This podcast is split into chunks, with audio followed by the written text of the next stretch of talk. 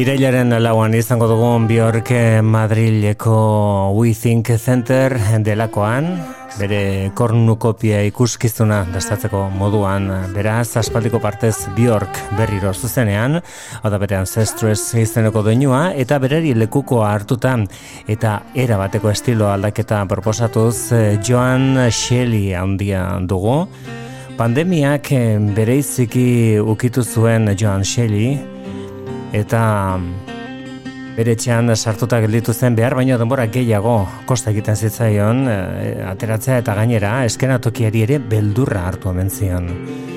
Itzuli da lan bikain baten aurrerapen abestiarekin edo lan baten aurrerapen abesti bikain batekin de spur santu izena.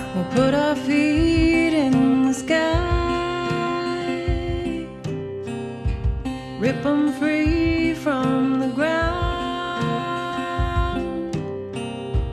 and we'll dance like we're high.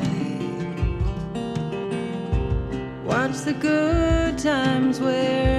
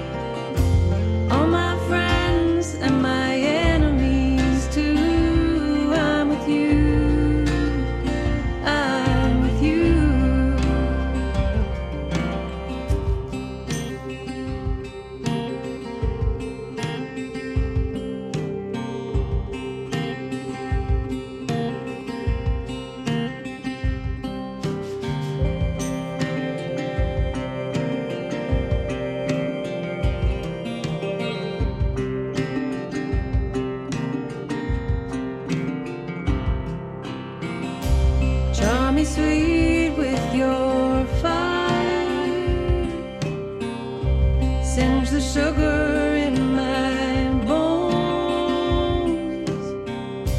What was sure?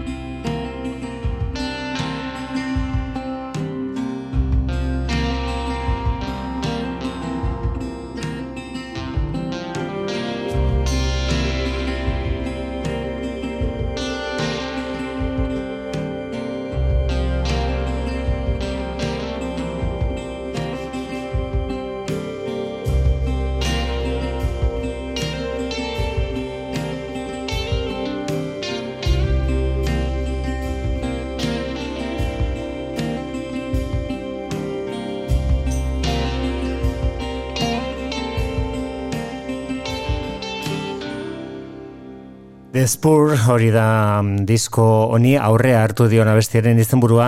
Joan Shelley estatu batu harra genuen ikentakin egindako diskoa etxean egindako diskoa.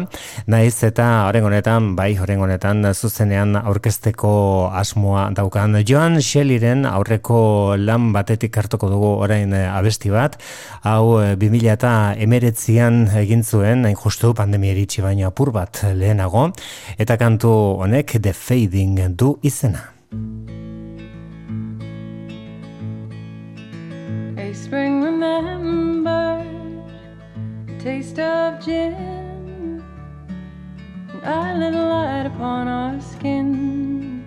Your form it lingers A trace just where you've been. The Songs we sang I'll sing again When it breaks down babe, let's try to see the beauty in all the fading. I saw the river thick with mud break through the banks and run. And I confess I liked it. I cheered the flood when the water hit the walls and won. When it breaks down, babe, let's try to see the beauty in all the fading.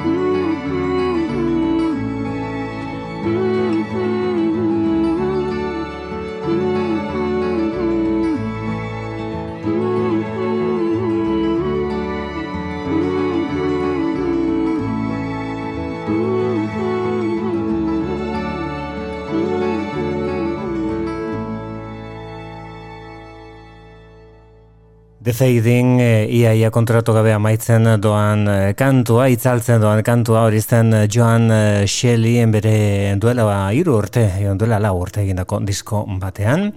Eta hauek, itun berri eskuetan, The Bible diskorekin, Lamb Chop taldekoak dira Kurt Wagnerrek dioena beste honetan, That's Music.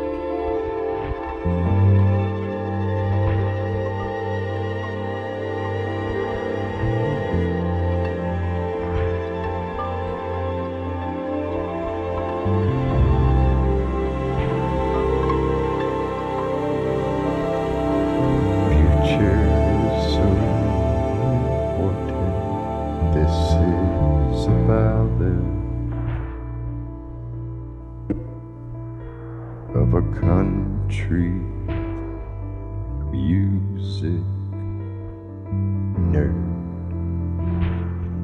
Signs of speed or greed. Tommy Smith joins the Opry. Allow me to say, on black and white TV, access and deny. Hey, oh, access and deny signs of speed.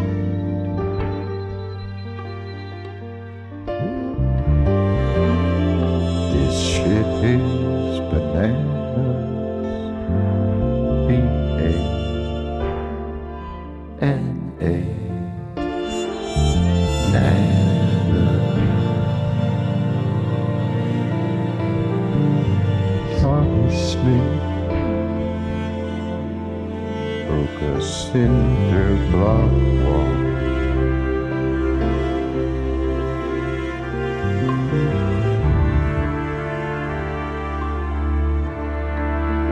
Science of speed. Silent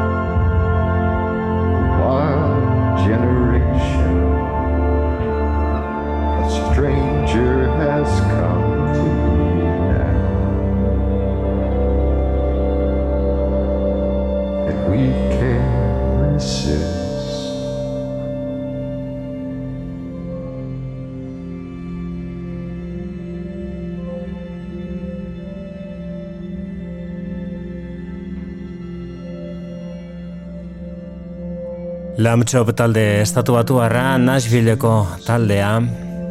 That's Music izeneko kantuarekin. Hori da euren Biblia, euren The Bible izeneko diskoa. Ez dakit euskal musikaren Biblian ote dagoen, baina historian inongo zalantzarek gabe eman bezaio esparru bat ertzainak taldeari. Eta gazteiztarrean napakean utzi arte izeneko kantuari legazpiar batek ahotsa benetan berezia zeukanak eta daukanak garik kantatutakoa. Orain berde pratok arsuagak berregin du onela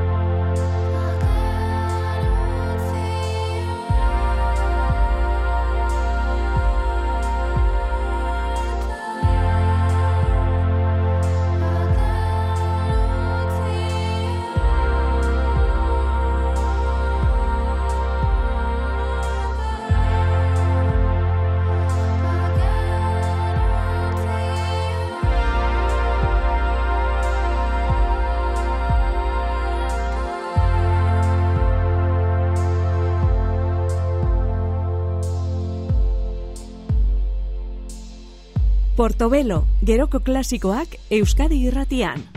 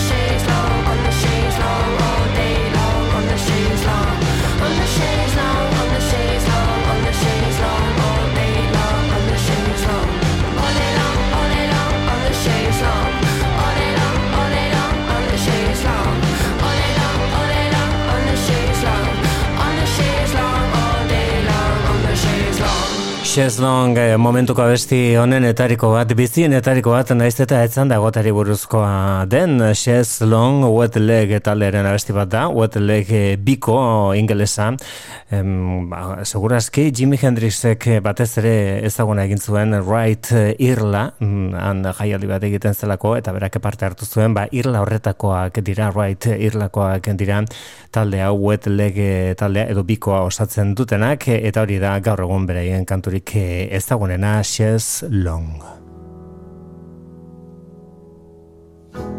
Euren eh, betiko registroa baretuta, spoon taldekoak ditugu, I can't give everything away abestiarekin orain. orain.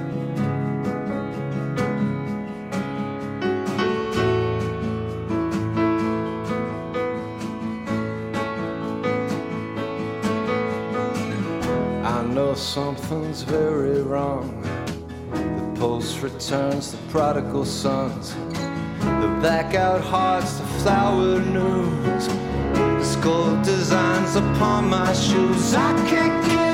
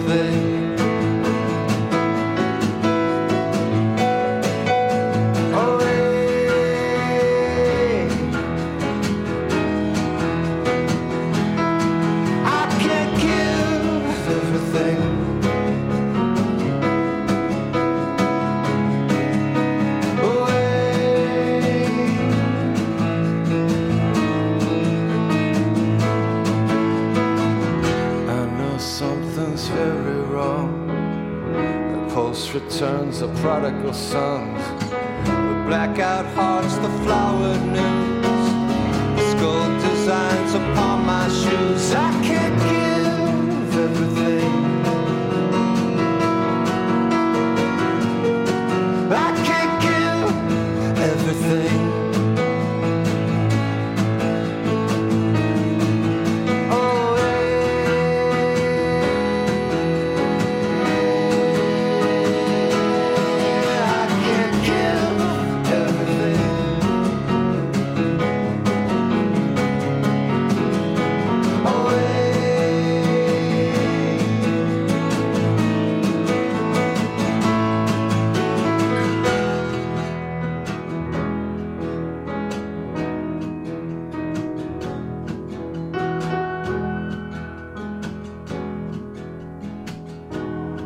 Iana oinarri horren honetan Spoon taldearen kantu honetan I can't give everything away abestia da hori hogeita lau urte dara matzanean talde batek diskorik kanturik eh, azalpenik egin gabe pentsa daiteke taldeak eh, berak egin duela batek daki, eh, buelta asko ematen ditu bizitzak eta segurazki ba, beste zerbait tokate buruan. Hogeita lau urte diskorik egin gabe agerraldirik egin gabe abestirik egin gabe urte asko baitira Bogeita la urteren buruan, itzuli dira Everything But The Girl, Nothing Left To Lose, kantuarekin.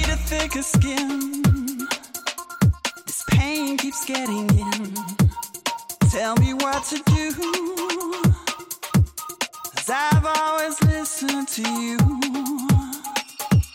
And I'm here at your door. And I've been here before. Tell me what to do.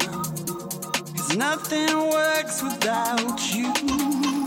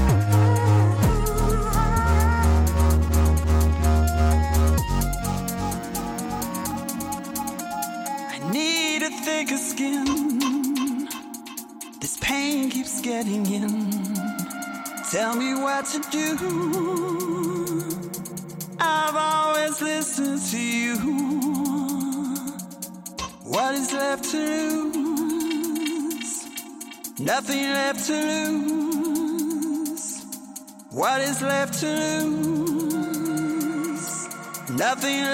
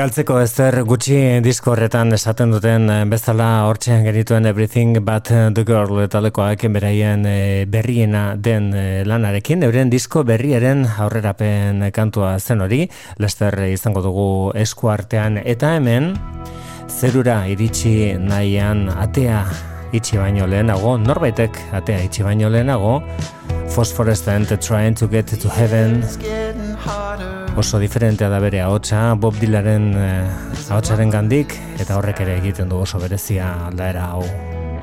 I've been wading through the high muddy water with the heat rising in my eyes.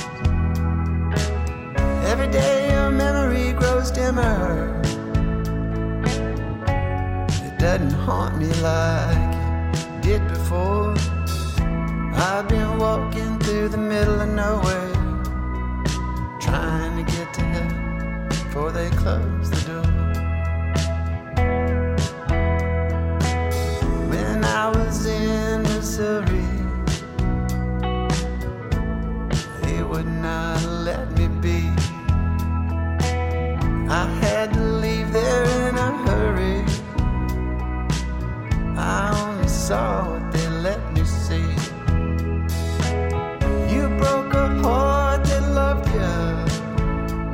Now you can seal up the book and not write anymore. I've been walking that lonesome valley, trying to get to heaven before they close the door. People on the platform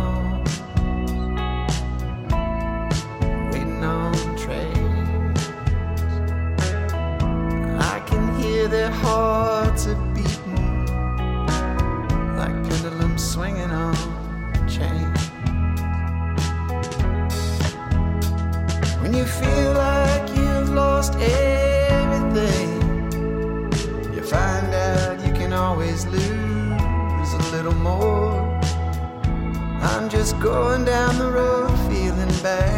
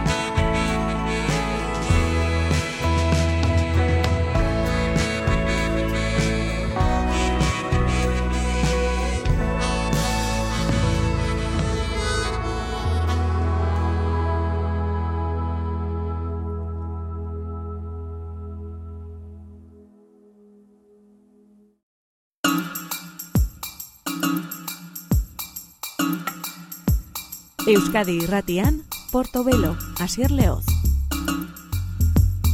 Urteko berrietako bat da zalantzarik gabe Bjorken itzulera bere kornukopia diskoaren bira.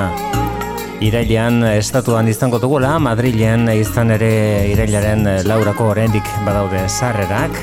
Astenetan bertan ipini dira salgai Bueno, ba, gaur Bjorken eh, astapenak eh, gogoratuko ditugu bere mila bederatzen eta laurogeta mairuko lehen biziko diskoa estraineko lana, debut diskoren izenburua hau zen Venus as a Boy.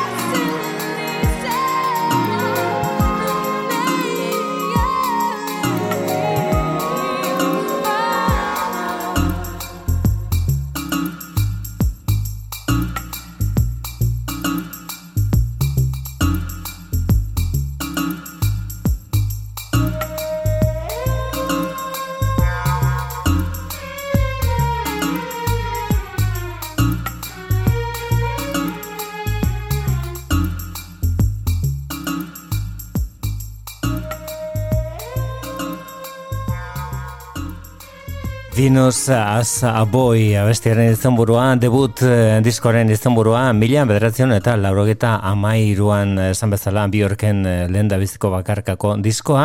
Hori baino lehenago Birthday bezalako abestiak Sugar Cubes taldea Reiki abiken ez ezik Europan ezaguna egiten hasi zen mila bederatzen eta laurogeta zortzitik Amua argi eta garbi zen Bjorken ahotsa oso berezia zelako, benetan eh, erradikala. Amabi urte ez dituela grabatu zuen bere lehen da biziko kantua eta jazz zein eh, punk musikak zituen aintzat Islandiarrak. Sugar Cubes taldearen bide labur horretan, segurazki momenturik eh, onena edo gailurra YouTube talderentzat eh, zu TV izeneko bira arrakastatsuan atariko lanak egin izana.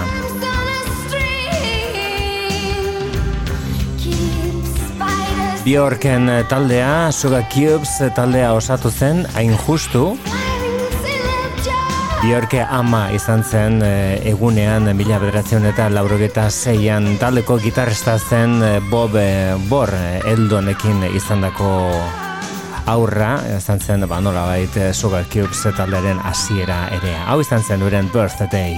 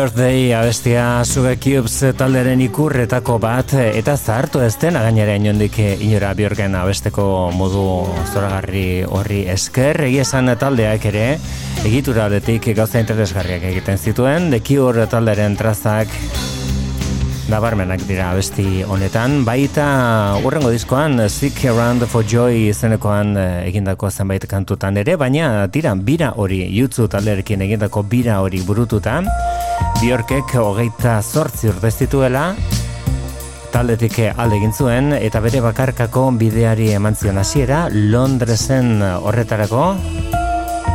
Besteak beste Massive talderekin eh, aritutako produktorearen eh, laguntza bilatu zuen.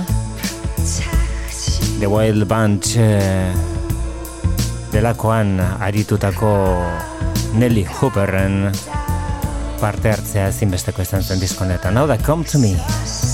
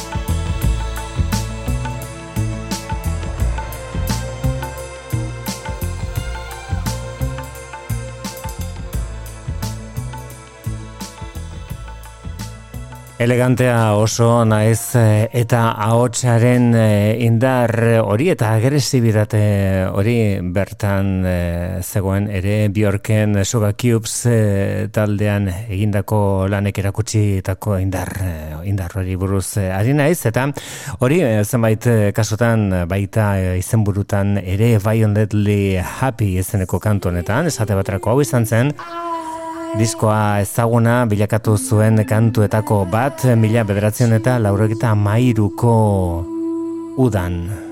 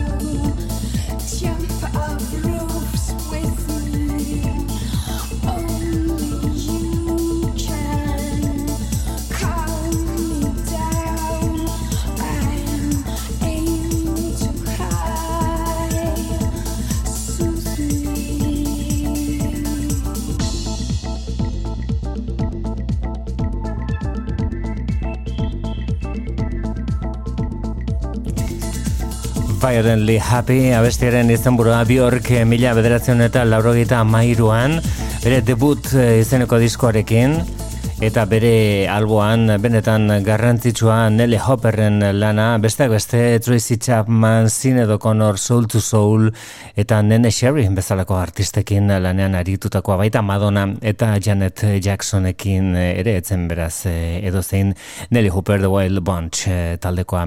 Bueno, bari zen Violently Happy eta beste hau mila beteratzen eta laurogeita amairuko udaberrian irratietan entzun zen lehen da biziko Bjorken bakarkako diskoa kantuak diskoak eh, dituen balore eta amu guztiak biltzen ditu komposaketa bakar batean Human Behavior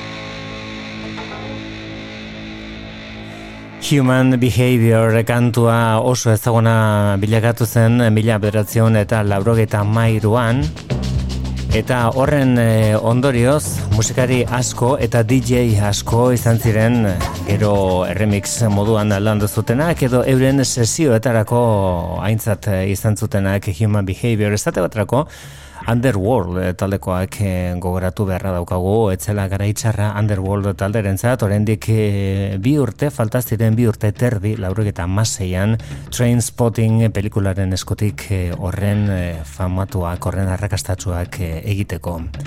Hau zen Human Behavior talderen Underworld talderen eh, abestiaren, Underworld talderen irakurketa.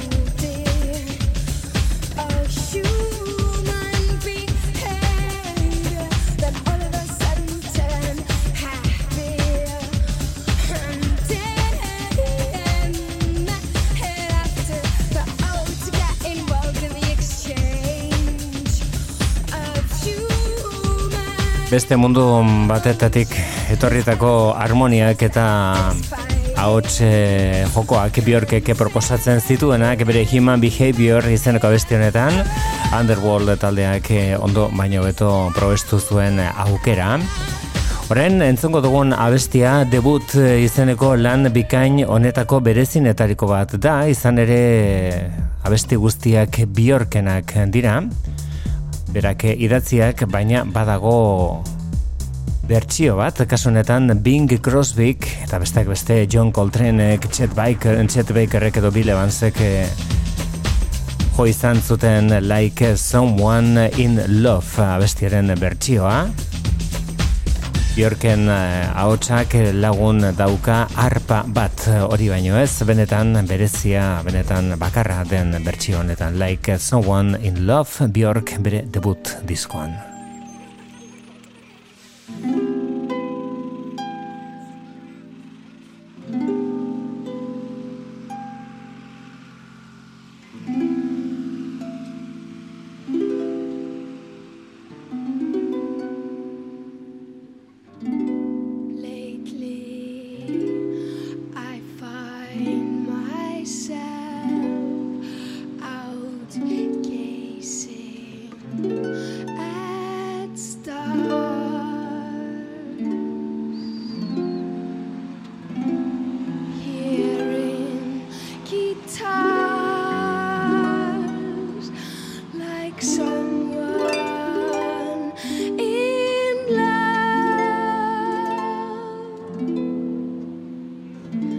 Love.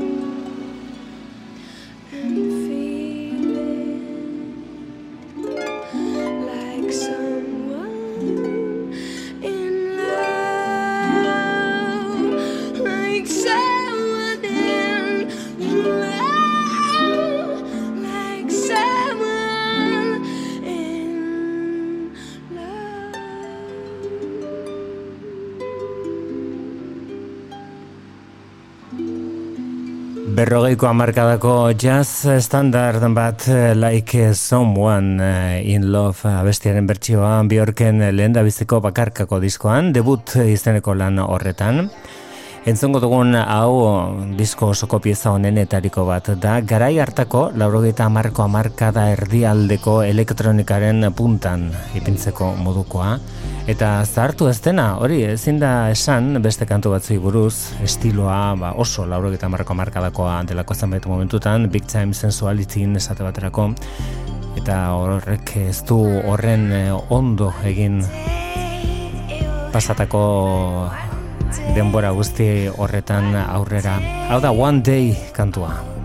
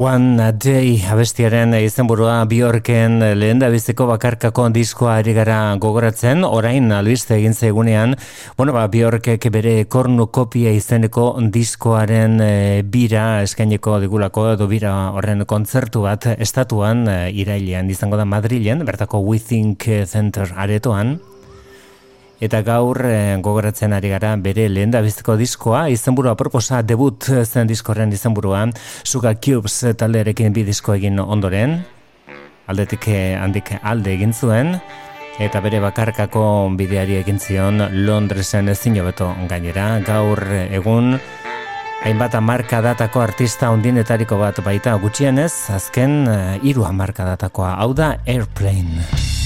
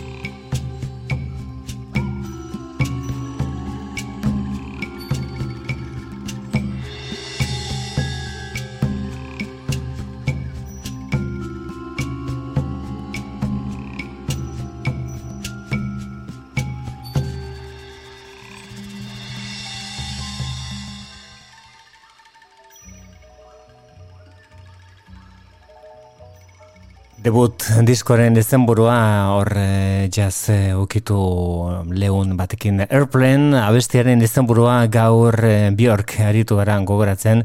Eta bere disko onenetariko bat baina egia esan lehen da biziko abesterik etzen izan gero etorri ziren eh, tamaina handiko diskoak. Eta horrek egin zuen bueno larrogeta maustean post atera zuen esate baterako bere lan handienetariko bat. Eta abanguardiako era bat gainera bueno horrek egin zuen bide honen hasiera besterik ez izatea Bjorken eh, debut eh, izeneko diskoa hori gara hori eritu gara gaur eh, gogoratzen, baina Bjorkek eh, egun badauka zerbait berri eskaintzeko eta gainera lan eh, bikaina da lan aparta da fosora izen burupean argitaratu duena. Bertako abesti bati eskainiko diogu orain tartea. Diskoari izena ematen dion pieza da fosora izeneko hau kasi min delakorekin Bjork.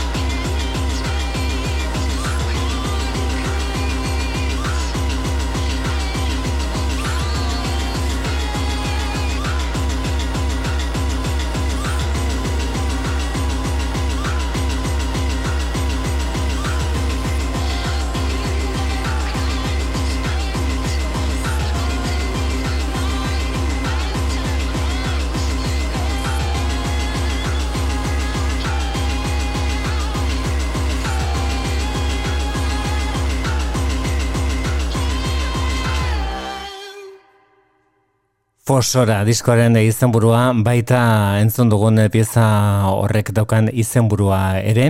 Bueno, ba, Islandiako musikaria ondienetariko bat entzun ondoren, orain, ba, normalean musika egintzan edo musikaren industrian eh, tokia handia izaten ez duen beste estilo bat izango dugu hartatze Koreako musika bai da K-pop delakoa oso ezaguna, baina honek ez dauka zerikusirik ego koreatik datorren artista honek, para nul bere izen artistikoa. Hirugarren disko benetan harrigarri bat kaleratu du After the Magic.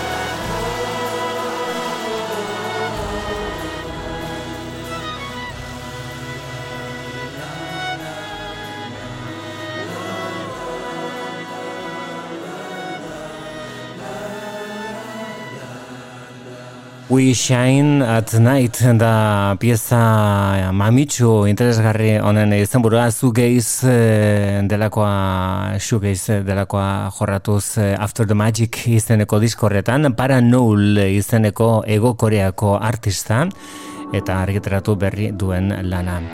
Gaur, eh, laurogeta mairuan irten dako disko bati buruz eh, aritu gara luze, Bjorken eh, debut diskoari buruz, ba, garai hartako da gutxi gora bera talde honen lehen biziko taldea, bere garaian, Supergrass izeneko talde bat ipiniz duen martxan, Gas Combs izeneko gaztetxoak, orain bakarlari egin zaigu disko honekin, Turn the Car Around da diskoren izenburua eta bertako pieza argitsu bat izango da gure gaurko saioari amaiera emango diona Long Live the Strange du izena abestiak, hau da Gas Combs Supergrass taldeko kide oia. Besterik ez bihar arte ondo izan.